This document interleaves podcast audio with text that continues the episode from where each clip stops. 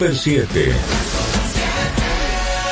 En las calles, en los campos, en las universidades, en las escuelas, históricamente las mujeres, para poder reclamar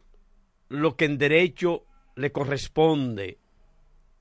la igualdad como ser humano ante otro ser humano que comparte la vida con ellas, la igualdad en todos los sentidos, en todos, con respecto al hombre, que le ha sido negada desde siempre y que han tenido que arrebatarla perdaño por peldaño.